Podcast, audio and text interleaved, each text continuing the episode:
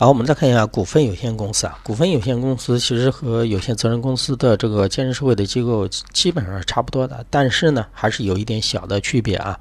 我们主要把区别看一下。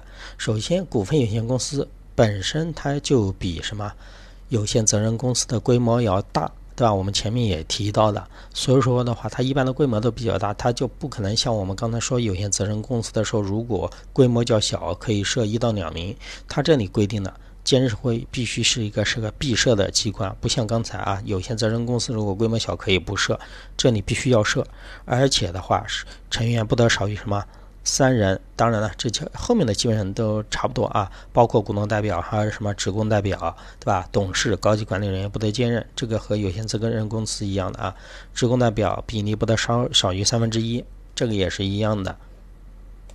然后这里面还有多了一个，就是监事会的主席、副主席由谁选举呢？由全体的监事过半数选举产生。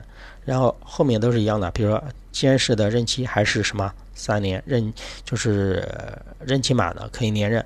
你们。通过我刚才的比较，可以发现出来，股份有限公司和有限责任公司的区别就是在于，股份有限公司把监事会做成一个闭设的机关，因为它的规模肯定要比有限责任公司的要大，所以说它就去除了，就说，比如说公司规模较小的情况下可以不设，股份有限公司规模大，所以说它这里成了一个闭设的机关，好吧，这个一定要记清楚啊。关于监事会的性质和职权，这个和有限公司的职权是一样的，就不多说了啊。再看一下监事会议事的规则，还是有所不同的啊。股份有限公司监事会的议事规则和前面有点区别。监事会的会议分为。定期的和临时的，它这里有个什么区别呢？定期会议是每六个月至少召开一次。我们刚才说的是什么？有限责任公司，有限责任公司的话，一年至少开一次。它这里每六个月至少开一次，那一年至少要开几次啊？两次啊。临时监事会有临时呃有监事提议召开，然后同同样的啊，决议是有经半数以上的监事通过。